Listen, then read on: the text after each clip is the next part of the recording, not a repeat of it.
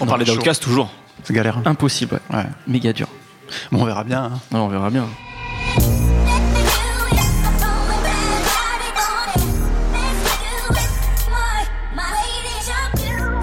Bonjour, bonsoir à tous, bienvenue dans le 19e épisode de No Fun, votre podcast musical hebdomadaire, toujours enregistré au Tank. Nous sommes au mois de novembre 2015 et il est temps de nous poser cette question crève-cœur. Faut-il faire le deuil d'Outcast Il y a encore un an et demi, on annonçait en grande pompe le retour du plus grand duo d'histoire du rap américain. Voilà, je l'ai dit. Pourtant, la situation n'a jamais semblé aussi désespérée qu'aujourd'hui. Hormis euh, son interprétation de Jimi Hendrix dans un film que personne n'a vu, André doit sûrement être en train de faire du collage ou de la sculpture. Quant à Big Boy, aussi étonnant que ça puisse paraître, il vient de sortir un projet conjoint avec le groupe de rock Fantogramme. Et tout le monde s'en fout. Si j'en crois Dwayne Johnson, les légendes ne prennent pas leur retraite, elles se réinventent. André et Big Boy peuvent-ils réaliser ce tour de force? On en parle tout de suite avec Jean-Baptiste Veil, salut JB, Bonsoir Mehdi. Raphaël Dacruz Salut Mehdi. et Nicolas Pellion. Hello Mehdi. L'héritage d'Outcast, c'est tout de suite. It's beginning to look a lot like wood. Follow my every step. Take notes on how I crept. I'm about to go in depth. This is the way I greet my season. Here's my ghetto rep. I kept, to say the least, no, no, it can't cease. So I begin to piece my two and two together. Got no snowy weather. Have to find something to. Idlewild, leur dernier disque, date de 2006 et soyons honnêtes, depuis le double album Speakerbox et Love Below sorti en 2003, déjà, le duo d'Atlanta n'a rien proposé qui ne soit réellement à leur hauteur. Imaginez un jeune auditeur de rap qui entend toutes ces belles histoires autour d'André et de Big Boy, mais qui ne sait pas par où commencer. Messieurs, si vous deviez retenir un album d'Outcast, ce serait lequel et pourquoi? Et je commence avec toi, Nico. Bah, pour bien commencer, faut commencer par le début, je pense. C'est- En fait, c'est tellement, c'est tellement difficile de choisir son album préféré d'Outcast que choisir le premier, au moins, on est sûr de pas se tromper, qui pour le coup n'est pas le meilleur, euh, à mon avis. euh, mais Qui s'appelle Qui s'appelle. Alors, attention. bon courage. Vrai défi. Eh, Là, c'est très compliqué. Southern Playalistic Cadillac Music. Bravo. Bravo, monsieur. Bravo, Avec, monsieur. sans l'accent, mais C'est bien déjà. pas mal. Il est surtout intéressant en fait pour le- pour l'époque, pour tout ce qui s'est passé autour, pour tout ce qu'il a représenté, euh, bon, évidemment pour Outkast, mais aussi pour Atlanta. Tout- simplement, euh, quand Outkast et leur groupe de producteurs Organized Noise ont fait cet album-là, ils l'ont fait avec euh, une idée bien précise derrière la tête. C'était en gros, c'est Rico Wade qui dit ça en interview après plein de fois. Il dit ce qu'on voulait, c'est que New York arrête de croire qu'on est juste des mecs qui font des rimes sur du R&B. En gros, qu'on peut faire du rap, venir d'Atlanta et être sérieux et pas être des rigolos euh, qui font des blagues dans le sud. Et euh, à mon avis, euh, ce- cette espèce de cahier des charges, il est qu'à moitié rempli avec, cette- avec, cette- avec, euh, ce premier disque. Euh, parce que bah, c'est comme si, en fait, avec ce disque-là, plus qu'un premier, on, assistait un peu à un préquel d'Outcast. En fait. Ils sont, pas en- ils sont encore en formation, à mon avis, Big Boy et André. Parce que c'est vrai que c'est des vrais, euh, des vrais euh, étudiants du rap. Ils ont un peu, euh, ils ont vraiment étudié, donc ils ont étudié Too Short, ils ont étudié Trap, Tribe Called Quest. Et c'est vrai que c'est des influences, surtout Tribe Called Quest, qu'on entend vachement sur, fait, sur ce premier album. premier album. Et du côté des productions, Organized Noise, c'est encore très G-Funk. Donc en fait, il n'y a pas encore tout à- totalement un son qu'on peut dire d'Atlanta, même si, bon, d'un côté, eux euh, prennent bien le temps de bien citer les lieux d'Atlanta, de d'avoir l'argot local, etc. Donc euh, qui, ça prend vraiment pied à Atlanta. Et puis leur du côté d'Organized Noise, donc Rico Wade, qui est un des un des, un des membres de, de, de ce groupe producteur qui est guitariste, donc toutes ces guitares. Après, il y a Sleepy Brown qui fait des cues de l'orgue et, et, euh, et- et des cuivres. Donc ça fait 13 qu'on va appeler après Country Rap Tunes. Le, le mot n'existe pas encore à l'époque, Mais c'est un peu, c'est le préquel de c'est ça. un ouais. peu le préquel de ça aussi, ouais. Donc voilà, malgré tout, il y avait le début de. euh, alors, il y avait des rapports à Atlanta avant, évidemment, mais qui, avaient vraiment, euh, qui étaient vraiment des copies, euh, des copies carbone de soit des Ghetto Boys, soit des NWF, soit de Public Enemy. Et là, c'est vraiment peut-être le premier groupe d'Atlanta à, à percer. Et puis après. Euh, on sait que ça n'a pas, toujours été très bien reçu comme album. Et on, on rappelle, on rappelle euh, souvent l'anecdote euh, Des Source Awards des Source Awards Voilà, où ils huer. d'en parler. Ils sont hués par en gros tout le, tout le parterre de, de, de rappeurs East Coast et West Coast. Lorsqu'ils reçoivent le prix du meilleur, du meilleur nouveau révélation, groupe, je meilleur nouveau révélation, groupe, voilà, ouais. c'est ça. Au Awards de sont 95 donc. Donc c'est en 95 Ouais, exactement. c'est ça. donc ils se font carrément huer, euh, jeter des, jeter Ça se passe à des New York parce que c'est à New York, c'est en pleine guerre entre, euh, entre la côte est et la côte ouest. Tout à fait. Et eux, en gros, ils, à ce moment-là, ils n'existent pas, ils existent pour personne, tout le monde se fiche d'eux et on se demande qui c'est qui vient récupérer ce titre à la con, quoi. Et euh, d'ailleurs, pareil, dans, dans les critiques, si on s'amuse à relire des critiques de l'époque, notamment euh, un grand critique qui s'appelle Robert Chrisgo, qui écrivait euh, pour Village Voice et qui est un peu, on va dire, je sais pas, le Dr. Dre de la critique rap, enfin de la critique Le musicale. Roger parce que- Ebert de la critique musicale. voilà. alors, voilà. Et Il, il est là depuis, il est là depuis toujours, il est encore là aujourd'hui, il, chro- il chronique tout. Et à cette époque, sa chronique de l'album d'Outcast, c'était carrément cet album est une merde. Point. Et quand on sait que ce qui est devenu Outcast après, c'est assez drôle. Ouais. Et voilà, donc ça c'est pour, la côté, c'est pour le côté, on va dire, plus ou moins réussi cet album-là. Après, ce qui est intéressant, c'est ça, c'est le côté préquel et de voir qu'il y a les prémices de tout ce qui va faire d'Outcast après un très grand groupe, un très grand duo plutôt.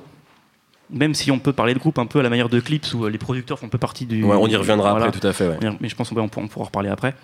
C'est euh, voilà, à la fois euh, la complémentarité entre les deux, c'est-à-dire Big Boy très terre à terre, André qui est plus, plus, plus rêveur, un peu poète. Excentrique.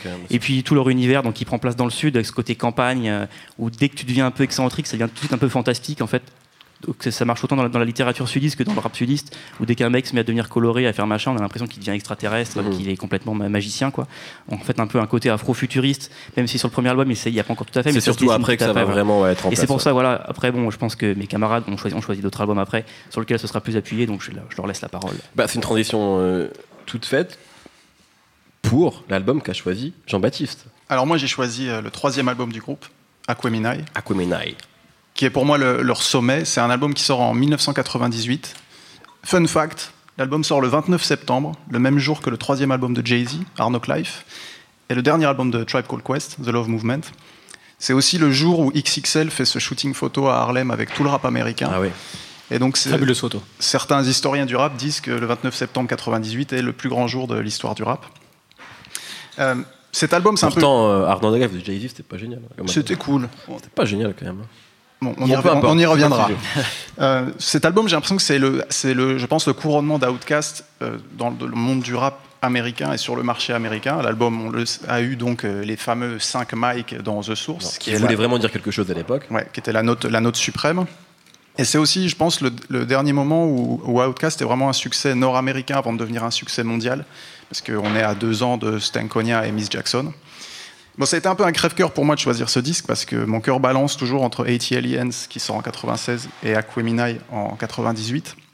Mais ce qui fait pour moi la différence d'Aqueminai, c'est que Outkast en 96 avait commencé un peu à, à révéler sa singularité par rapport au monde du rap, notamment André, André 3000 qui commence à, à explorer le rastafarisme, l'afrofuturisme, il commence à partir dans plein de directions différentes. Mais dans 80 Aliens, ça prenait la forme d'un album de rap quand même assez, assez classique, assez normé. Alors que Aqueminai, c'est vraiment l'album de, de- de l'expansion.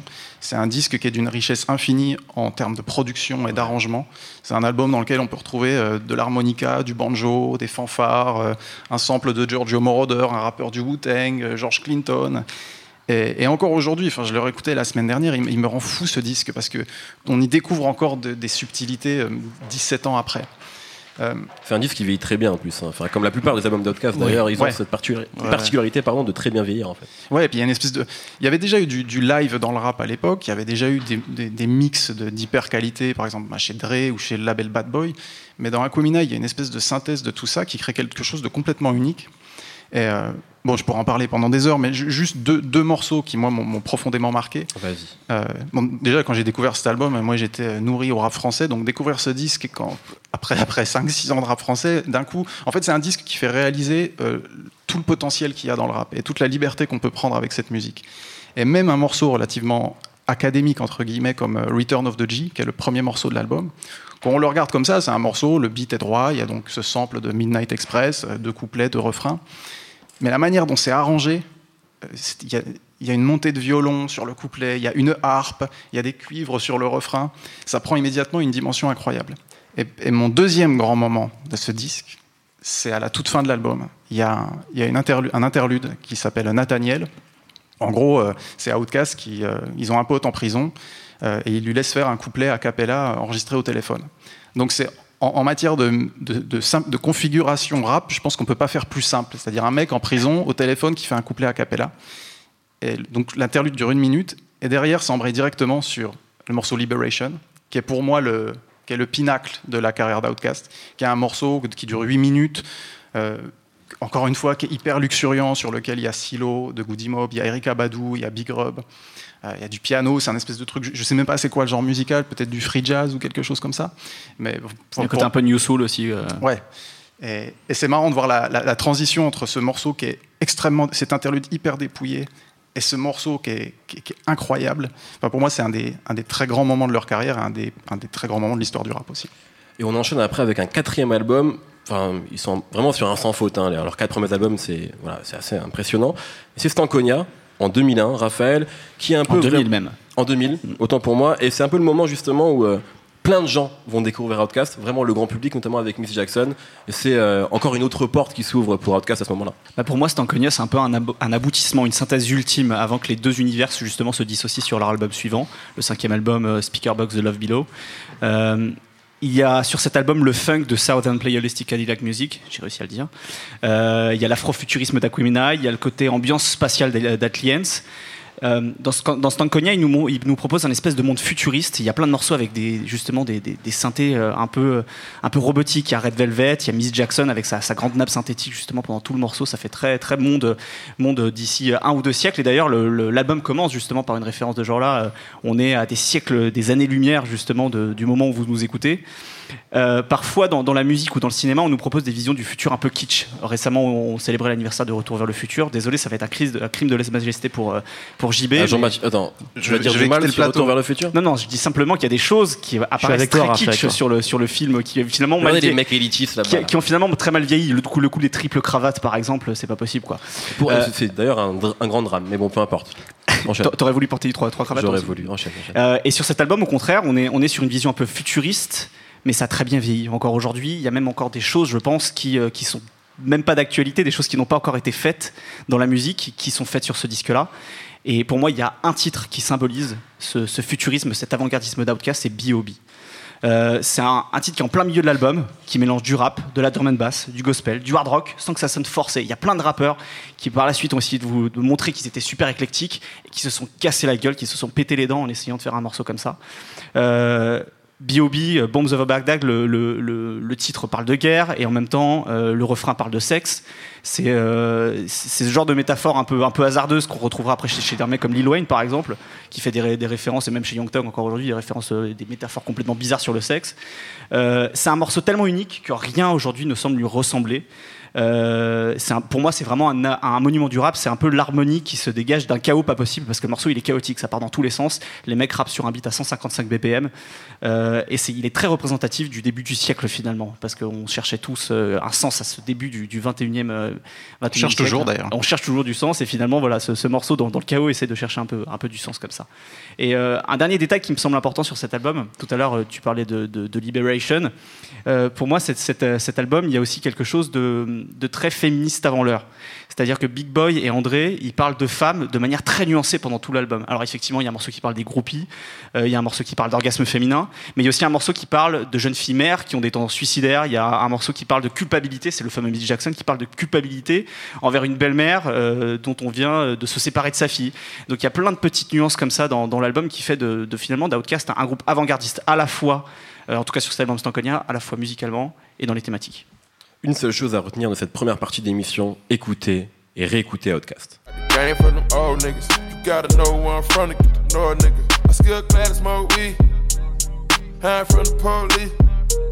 I spend time overseas, hanging out in England. And I got the squad on my mind and the meanness. Do a little time the country. Impossible de parler d'Outcast sans mentionner la Dungeon Family, ce gigantesque collectif basé à Atlanta qui, outre le duo, a compté Organized Noise, on en a parlé, Goody Mob, Killer Mike ou encore un certain Future.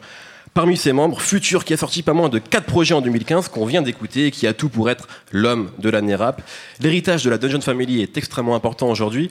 Euh, Nico, est-ce que finalement cet héritage-là n'a jamais été aussi important qu'aujourd'hui De Future à Big Rich, il y a de plus en plus de rappeurs qui se revendiquent de cet héritage-là.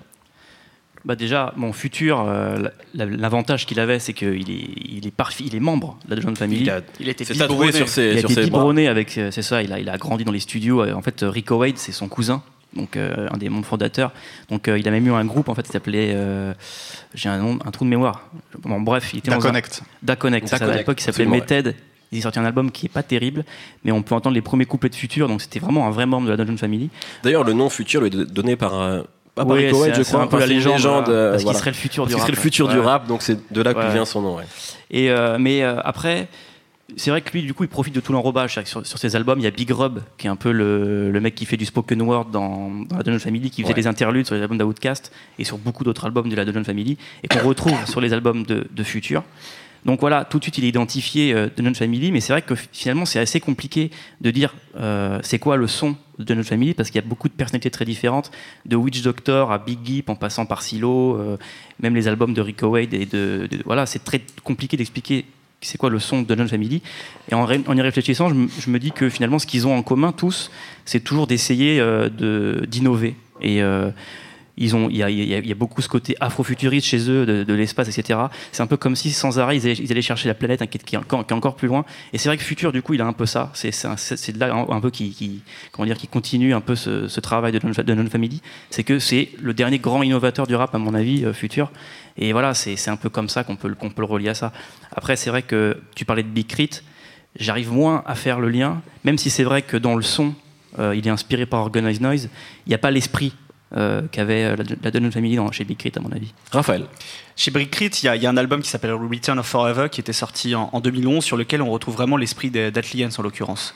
C'est-à-dire un son très épuré, en même temps euh, très spatial. Euh, euh, je crois d'ailleurs que sur la pochette on voit une Cadillac, euh, comme souvent chez Big Crit, et qu'il y a, il y a l'impression que c'est un peu un vaisseau spatial. Euh, après, c'est vrai que le problème de Big Crit, c'est qu'il veut être parfois un peu tout à la fois. Il veut être Outcast, il veut être Pimp C, il veut être euh, 8-Ball and MJG. Et c'était assez symptomatique sur son, son- son premier album officiel qui s'appelait Life from the Underground. Il y avait un morceau qui s'appelait Cool to be Southern et qui était une copie conforme de Rosa Parks. C'est-à-dire qu'il y avait, euh, il y avait l'harmonica, il y avait le côté. Le Rosa euh, Parks, c'est un grand morceau d'Outcast. qui était sur Aquemini d'ailleurs dont on parlait à tout à l'heure. Euh, c'est un peu le problème, mais effectivement c'est indéniable que chez euh, que chez Big Crit il y a cet héritage qui est parfois un peu trop ostentatoire. Il y a peut-être aussi un côté un, peut-être un peu trop fan Voilà, chez Big Crit que Future n'a pas, mais qui est très présent chez Big Crit aussi. Mais moi, en tout cas, c'est vrai qu'en 2015, bon, personnellement, j'ai l'impression d'entendre du Outcast partout. Le morceau Good Times de Jamie XX et de Young Thug, pour moi, c'est euh, c'est clairement un dérivé ou un descendant d'Outcast. Euh, King Kunta de, de Kendrick Lamar, pour moi, il y, a, y vraiment du Outcast dedans. Euh, I don't- même I Don't Fuck With You de Big Sean, finalement, avec son, à la fois son, son côté très électronique. On avait dit qu'on parlait pas de Big Sean dans cette Et émission. désolé, je l'ai fait. Désolé, j'ai franchi la ligne. Franchi la.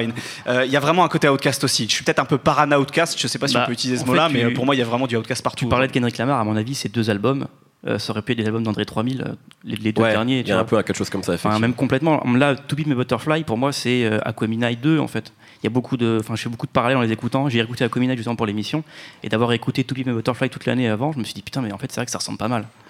JB. Euh, Moi, j'ai un peu plus de, de mal en fait à retrouver l'influence de, de la Dungeon Family dans le rap d'aujourd'hui, parce que c'est un, collectif comme, comme tu disais, Nico, qui est tellement spécifique. C'est un peu comme chercher des traces du Wu-Tang dans, dans- dans le rap new-yorkais aujourd'hui. C'est-à-dire que l'identité Dungeon Family était tellement forte que tu peux difficilement la retrouver sans faire du copier-coller ou de la carte postale. Ce que font un peu ces mecs de la nouvelle génération. Et un groupe aussi comme Kenin Linguist, qui a un moment qui a, qui a vraiment suivi la ligne Dun- Dungeon Family.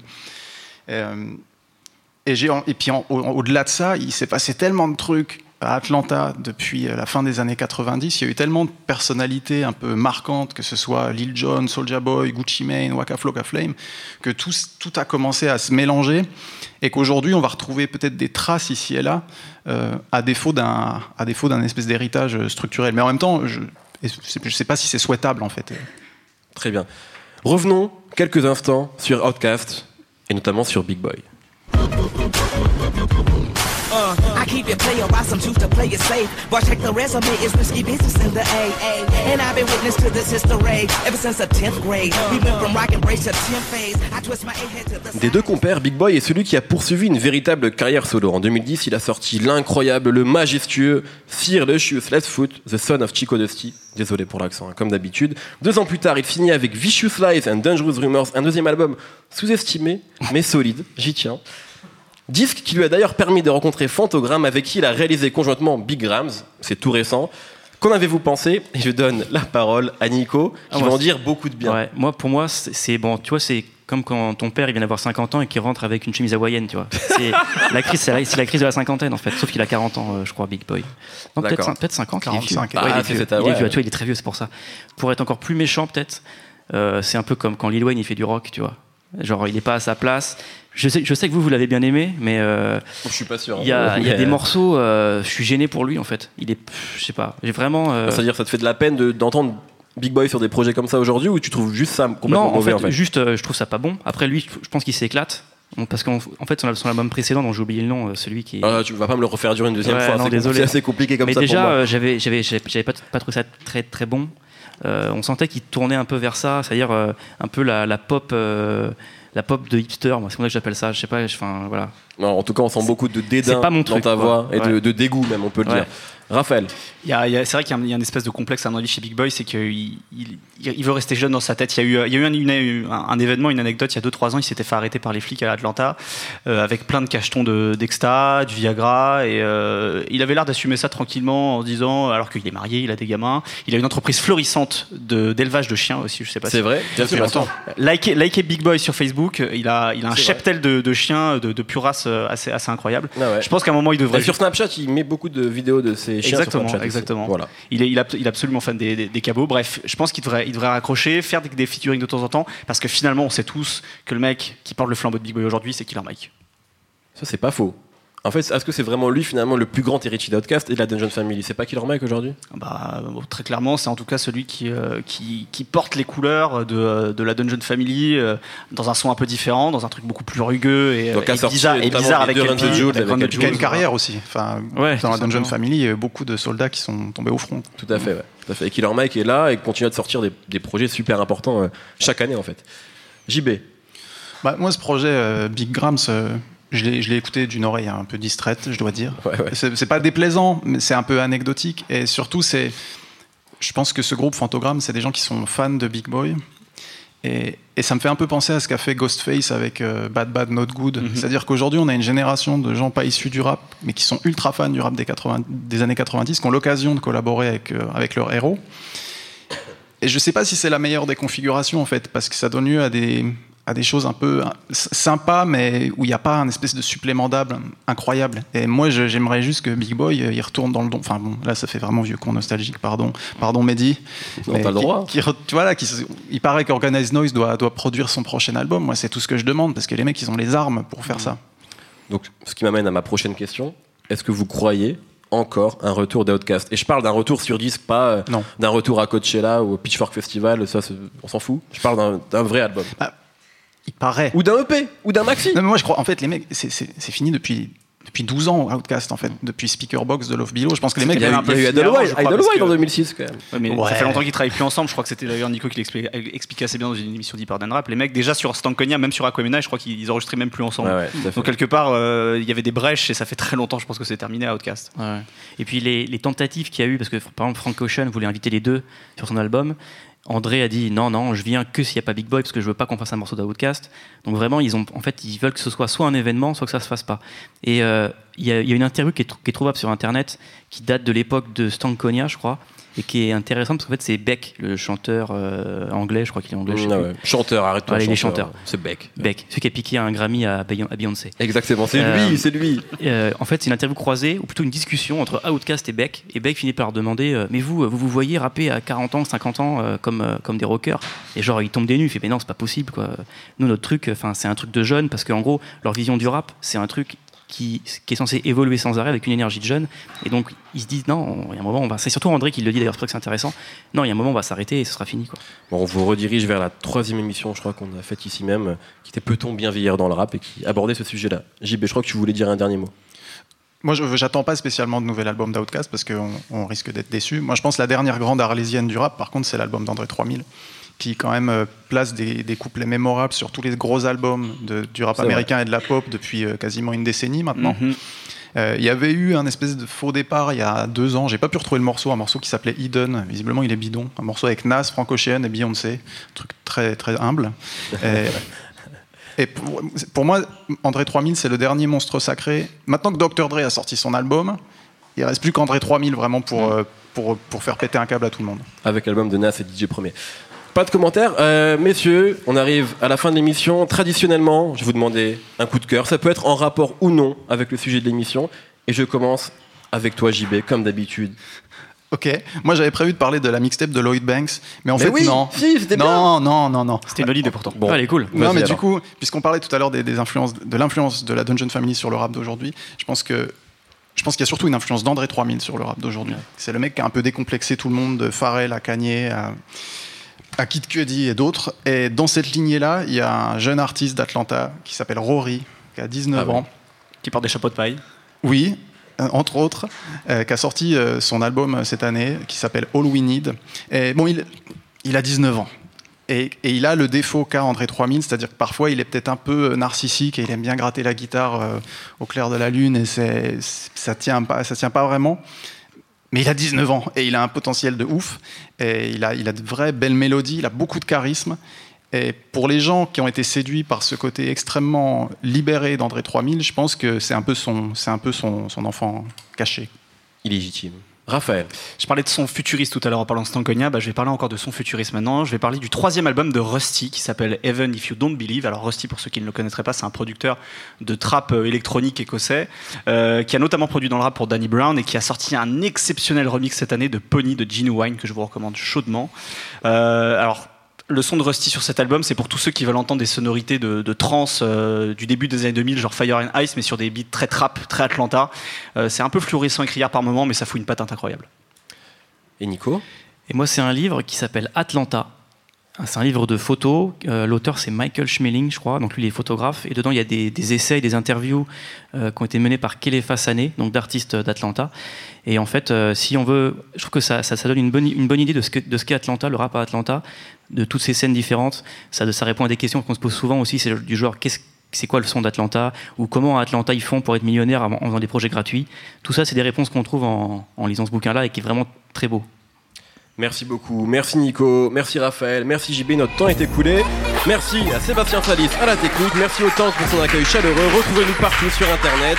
SoundCloud, iTunes, YouTube, Deezer. Et la semaine prochaine, on parlera de Grime. Salut